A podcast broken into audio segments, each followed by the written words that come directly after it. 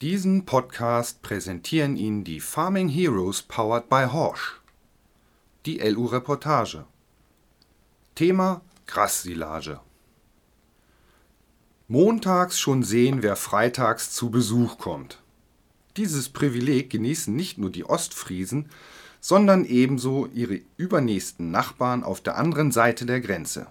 Wer vom deutschen Leer kommend gen Westen fährt, durchquert erst die niederländische Provinz Groningen und kommt dann nach Friesland, sozusagen zu den Westfriesen, einer Region mit einer ganz eigenen Sprache, langer Tradition und großem Stolz.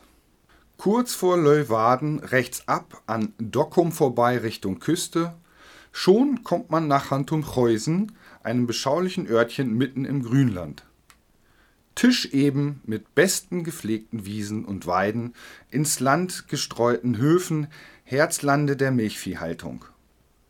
Wer über Grassilage reden und Lohnunternehmer treffen möchte, die mit Silageernte ihr Geld verdienen, ist hier goldrichtig. Wobei Jan Huckstra und sein Bruder Franz für ihr Unternehmen zwei Standbeine aufgebaut haben.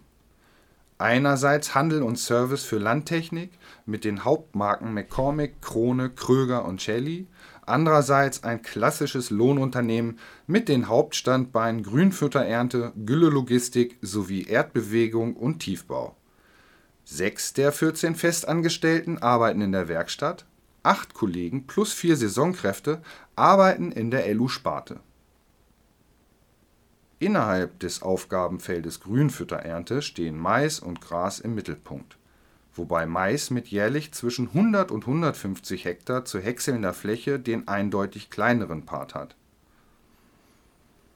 Die Grünlandfläche seiner rund 40 Stammkunden beziffert Jan Huckstra auf rund 2000 Hektar, die im Schnitt viermal jährlich geschnitten werden das Grand dessen ist Dauergrünland, welches jedoch nach Aussage des Lohnunternehmers bei den meisten Landwirten nach spätestens vier Jahren umgebrochen und neu angesät wird.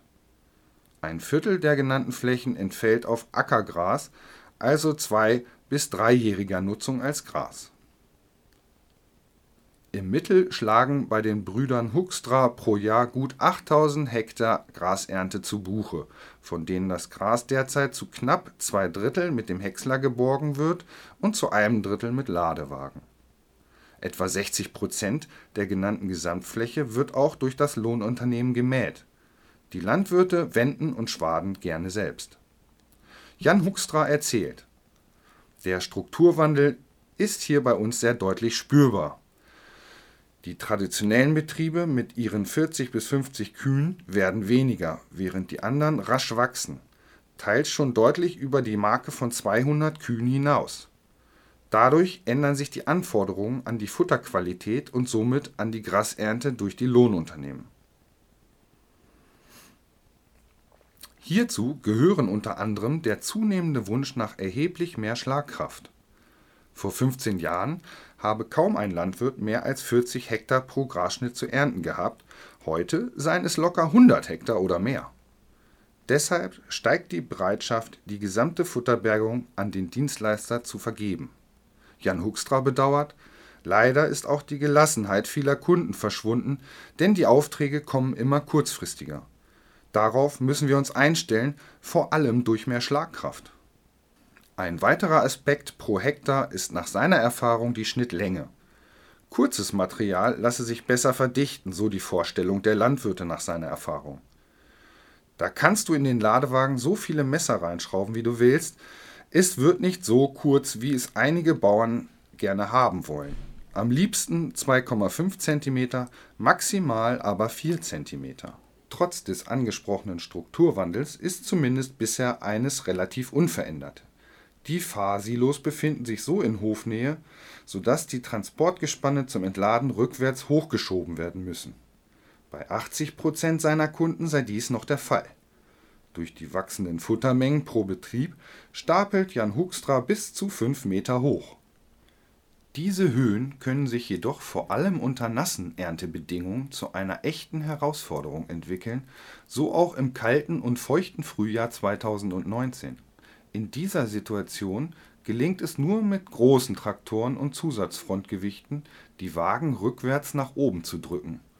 Oder es gelingt eben gar nicht wie im Frühjahr 2017. Dann muss vor dem Haufen abgeladen sowie mit zwei Radladern das Material hochgeschoben, verteilt und verdichtet werden. Bei Gras ist das nicht so easygoing wie bei Mais. Jan Huckstra dazu: Das kostet enorm viel Zeit, Kraftstoff und Verschleiß, ist also echt kontraproduktiv. Umso spannender fand er deshalb eine Entdeckung auf dem Stand der Firma Kröger während der Agritechnica 2017 Abschiebewagen mit einer von BPW entwickelten Antriebsachse. Sie schien dem friesischen Lohnunternehmer die Lösung seines Transportproblems zu sein. Und auch der avisierte Mehrpreis des Fahrzeugs von brutto 24.000 Euro trieb ihm nicht den Schweiß auf die Stirn. Kurzum wurde ein Fahrzeug bestellt. Jan Huckstra erläutert. Dank seiner besonderen Heckverriegelung kann ich bis zu 30 Prozent mehr laden als bisher. Somit erreichen wir den erwähnten Schlagkraftzuwachs auch ohne zweiten Häcksler. Im Sommer 2018 wurde der erste angetriebene Abschiebewagen geliefert und funktionierte von Anfang an zuverlässig, wie Jan Huckstra zufrieden feststellt.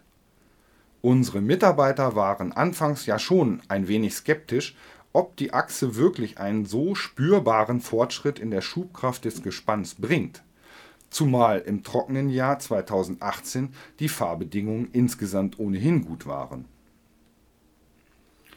Angetrieben wird die Achse über die Schlepperhydraulik und Load Sensing mit einer Ölleistung von 180 Litern die Minute und ca. 200 bar Möglich ist auch der Betrieb mit 400 bar und entsprechend höherer Antriebsleistung. Für das Befahren der Silohaufen passt dies sehr gut, wie Jan Huckstra bestätigt. Mechanische Antriebe für Anhängerachsen funktionieren auch ordentlich, aber sie laufen immer mit, brauchen mehr Zugkraft und kosten insgesamt mehr Kraftstoff. Trotz aller Zufriedenheit drängt sich jedoch die Frage auf, ob der genannte Mehrpreis wirtschaftlich vertretbar ist im Detail ausgerechnet hat sich Jan Huckstra dies noch nicht. Doch mit einer einfachen Überschlagsrechnung kommt er zu einem für sich zufriedenstellenden Ergebnis. Ohne diese Achse müsste ich für die Abschiebewagen einen 30 bis 50 PS größeren Traktor kaufen, was mich locker 20.000 Euro mehr kosten würde. Allein damit wäre die Achse fast schon gerechtfertigt. Zweiter Aspekt ist aus seiner Sicht der zeitliche Mehraufwand wenn die Standardgespanne wegen nasser Bedingungen vor dem Haufen abladen müssen, muss ein zweiter Radlader zum Einsatz. Jan Huckstra erklärt: Wir rechnen in der Grasernte nach Stunden ab, was in der Kette mit Häcksler, zwei Abschiebewagen und einem Walzfahrzeug derzeit 455 Euro die Stunde kostet.